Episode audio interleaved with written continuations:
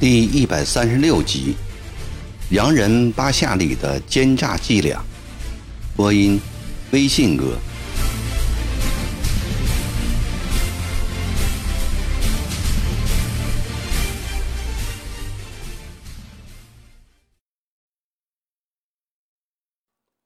次日中午，陈义成、康禄、周国贤等人正在原知府衙门商议渡江的事情。亲兵进来禀报，江面上停泊一只洋轮，打着英国国旗，想拜会英王殿下。周国贤说：“这会子忙得不可开交，哪有功夫见洋鬼子？让他以后到武昌见面吧。”慢点，陈玉成说：“天王讲洋人信上帝，是我们的洋兄弟，见见何妨？”巴夏里穿着笔挺的西服，迈着规矩的步子走进知府大堂，见大堂上坐着三位年轻的将领，他知道居中的必是陈玉成，便恭恭敬敬地对着陈玉成鞠了一躬，一字一顿地说：“女王陛下，政府驻清国外交参赞巴夏里。”参见太平天国英王殿下。巴夏里纯正的中国话，使得在座的太平天国将领们大为惊讶，也暗自钦佩。陈一成以手示康禄身边的雕花木椅，说：“请坐。”谢谢。巴夏里有礼貌地坐下了。在中国政府和人民面前。洋人一贯趾高气扬，巴夏里如此谦恭有礼，陈一成心中欢喜，随口称赞道：“参战大人的中国话说的是真好。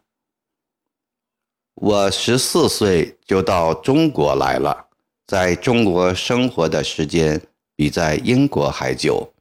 中国是我的第二故乡，它悠久的历史和灿烂的文化。”令我敬仰不已。巴夏里真诚的态度使陈一成等人感动。你真可以算半个中国人了，陈一成脱口而出。英王殿下封我为半个中国人，使我荣幸之至。巴夏里赶紧答话：“参赞大人来此有何贵干？”陈一成和颜悦色地问：“我从汉口来，路过黄州府，知贵军已攻克此城，一来表示祝贺，二来听说有个朋友在贵军服务，也想顺道看看他。长期身处高位，养成了陈一成尊贵凌迟的气度，今天。”在外国使者面前，尤为注重自己的仪表和谈吐。他悄悄地将左手挽起的袖子放下，端正自己的坐姿，望着巴夏里问：“贵参赞的朋友叫什么名字？”他叫林立。我在中国之前，曾和他在一个学校读过书。前年夏天，他由香港到了中国。据说在贵军服役，太平军中有几个洋人，不过陈一成的部队没有。他不认识凌厉，康禄见过一面。他接话：“凌厉是你的朋友？你见过他？”巴夏里露出惊喜的神色。其实他根本就没有和凌厉同学过。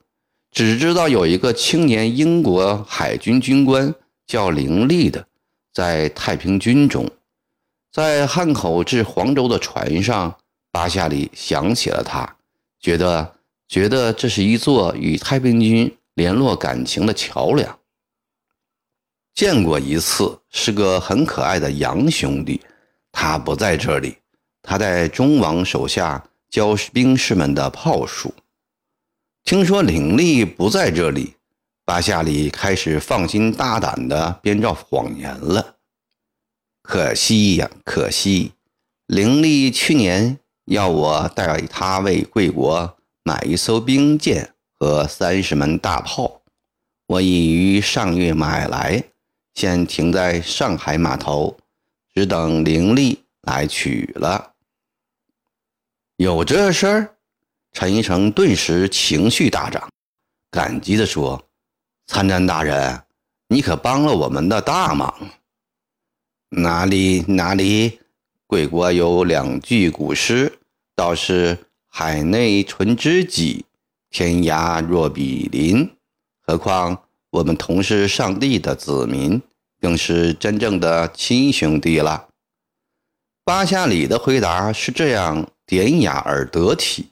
使陈玉成、周国贤、康禄与他的距离大为缩短。陈玉成吩咐摆酒款待，一会儿知府大堂成了宴会厅。陈玉成向客人殷勤劝酒，巴夏里趁着酒兴，大大咧咧地说：“贵军陆战技术非朝廷之兵可敌，然贵军水师却不是湘勇水师的对手。”在钱家镇败给彭云的周国贤对此感受最深，忙接话：“参战先生说的正是，曾腰头水师船上的火炮全是洋炮，船也坚固。贵军的火炮太原始了，全是铁铸的，又重又笨。贵军重炮炮身比毕国六十八磅的炮身还要大。”炮口却比六磅炮的炮口还要小，这怎么能打仗呢？巴夏里俨然以一副火炮专家的身份说话，对火炮不甚精通的陈一成等人连连点头。再说，贵军的兵船更是比民船还不如，只会在小巷小河中装泥运粪。岂能在大江大河中打斗？太平军历来忽视水师而看重陆军，巴夏里的话说的并不过分。巴夏里见太平军的将领都洗耳恭听，一发来了神儿。英王殿下，我给凌厉买的这艘兵舰“女王号”是 B 国的最新产品。比我们停泊在汉口的爵士号还要好。三十门大炮中有十门六十八磅重重炮，十门三十二磅重中炮，十门十八磅小炮，全是世界上最优良的火炮。这三十门火炮安放在女王号上，今后可以雄霸长江，将湘勇水师。打得落花流水。陈一成想起因水路断绝围困在安庆城内的万余名将士，周国贤想起惨死在白人虎刀下的二哥，心里都在盘算：倘若将这只女王号买过来，安庆之围可解，仇可报，岂不太好了？陈一成心里还有一个想法。他的前军和李秀成的后军，陆军实力不相上下。若女王号落于吕秀成的手中，那后军的水师就绝对强过前军。相反，若在他的手里，前军的力量也就远远超过后军了。得想办法从巴夏里手中要来女王号。请问参战大人，买女王号花了多少钱？陈一诚问：“连运费在内，共用去七十万两白银。这是一笔庞大的数目，陈一成目前无力支付。凌力付钱给你了吗？”周国贤问。“凌力哪有这么多钱呢？”巴夏里微笑道。“再说，女王号尚在我的手里。”要等灵力收到后，由中王殿下支付。中国最富庶的苏常一带，这几个月来已成为李秀成的地盘，这一点引起了许多高级将领的不满。陈寅成对此亦有意见。正因为有苏福生，李秀成才可以一次拿出七十万两银子来，而陈寅成却不能，他心里更不痛快。武汉三镇的银子也不少，想到这里。陈一成热情地对巴夏里说：“参战大人，认识你很荣幸。既然凌力还没付钱，这女王号就卖给我们吧。七十万两白银，我一两也不少，如何？”巴夏里见陈一成已上了钩，心中暗喜，嘴上却说：“我们英国人最讲信用。”女王号是为中王买的，现在又转给英王陛下，怕不合适吧？中王、英王同是天国的王爷，给中王、给英王都一个样的。周国贤说：“是倒是一样。”巴夏里略作思考后说：“好吧，我现在也急需人质办事。”如果英王殿下一次能拿出七十万两银子，就把女王号从上海开过来吧。陈一成见巴夏里松了口，心里高兴，接着说：“七十万两银子我一时拿不出，但不出半个月，我就可以给你。请问为何半个月后又拿得出了？”我军即将攻打武昌、汉口，待武汉三镇克复后，七十万两银子应不成问题。陈一成以充满着必胜的口气说：“什么？”巴夏里故作惊讶：“贵军要攻打汉口、武昌？”“是的，毕军明天即将溯江北上，汉口、武昌指日可下。”那我的女王号不能让给殿下了。巴夏里断然地否定了刚才的许诺。为何？陈一成对于巴夏里瞬间的改变不可理解。陛下有所不知，汉口有大英帝国的租界，有数百名女王的子民。我作为女王陛下政府派出的外交参赞。有义务保护大英帝国在华的一切利益。巴夏里的口气俨然是外交桌上的谈判。请参赞放心，我们不会伤害贵国的租界和人民。陈一成也以天国的全权代表的身份，郑重其事地宣布：“那是不可能的。”巴夏里的态度强硬起来。帝国在汉口的租界已与整个武汉三镇紧密相连，武汉三镇一旦受损，帝国租界的利益就不能不受到损害。因此，女王号不能转让给殿下。陈医生颇为恼火，想不到在自己国家内的军事行动居然会受到洋人的掣肘。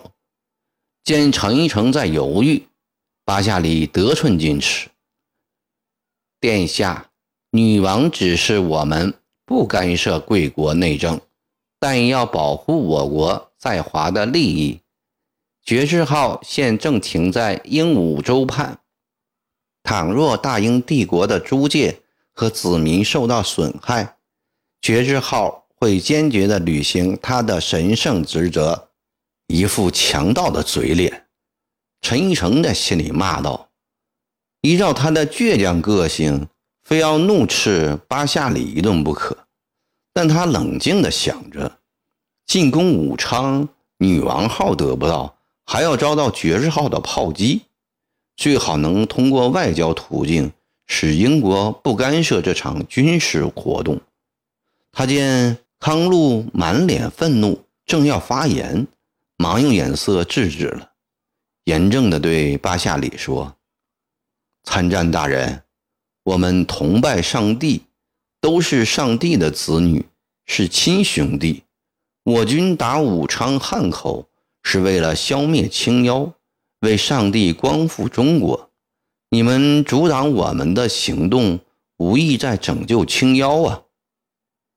巴夏里见陈一成态度坚决，便换成了和缓的口气，继续说：“殿下，对你们的事业，虽然女王指示我们保持中立，但我个人是完全支持你们的。为了我们的友谊，也为了大英帝国。”我现在提出一个折中的办法，你们看怎样？参战大人，请讲。陈一成忙抓住时机：贵军暂时不要打武汉，待我回到汉口，与毕国领事相商，将租界和子民做出妥善安排后再说。为答谢贵军的情谊，我愿将女王号。以半价转让给陛下，陛下以为如何？巴夏里侧过脸望着陈玉成，殷切地等待着他的答复。打武昌是在天王面前制定了重大决策，能因英国的态度而改变吗？但打武昌是为了解安庆之围，倘若此时以三十五万两银子得以女王号。凭借女王号的威力冲垮襄阳水师对安庆水路的围困，不同样也可以解安庆之围吗？只要能解安庆之围，手法可以灵活多样，这点想必天王、干王都可以理解。英王拿定了主意，参战大人，我军可以暂不攻打武昌，但女王号。一定要在下个月送达我军，船价三十五万两银子。爽快！巴夏里以弥天大谎圆满地达到了他的目的。他兴奋异常的起身告辞，临行又送给了陈一成一个虚伪称颂和空头许诺。清廷的官吏们个个滑溜溜的。圆滚滚的，与他们打交道令人头疼。燕王殿下如此痛快干脆，果然是真正打江山的英雄。就这样说定了，三十五万两银子，下月十五日，天津下关码头交货。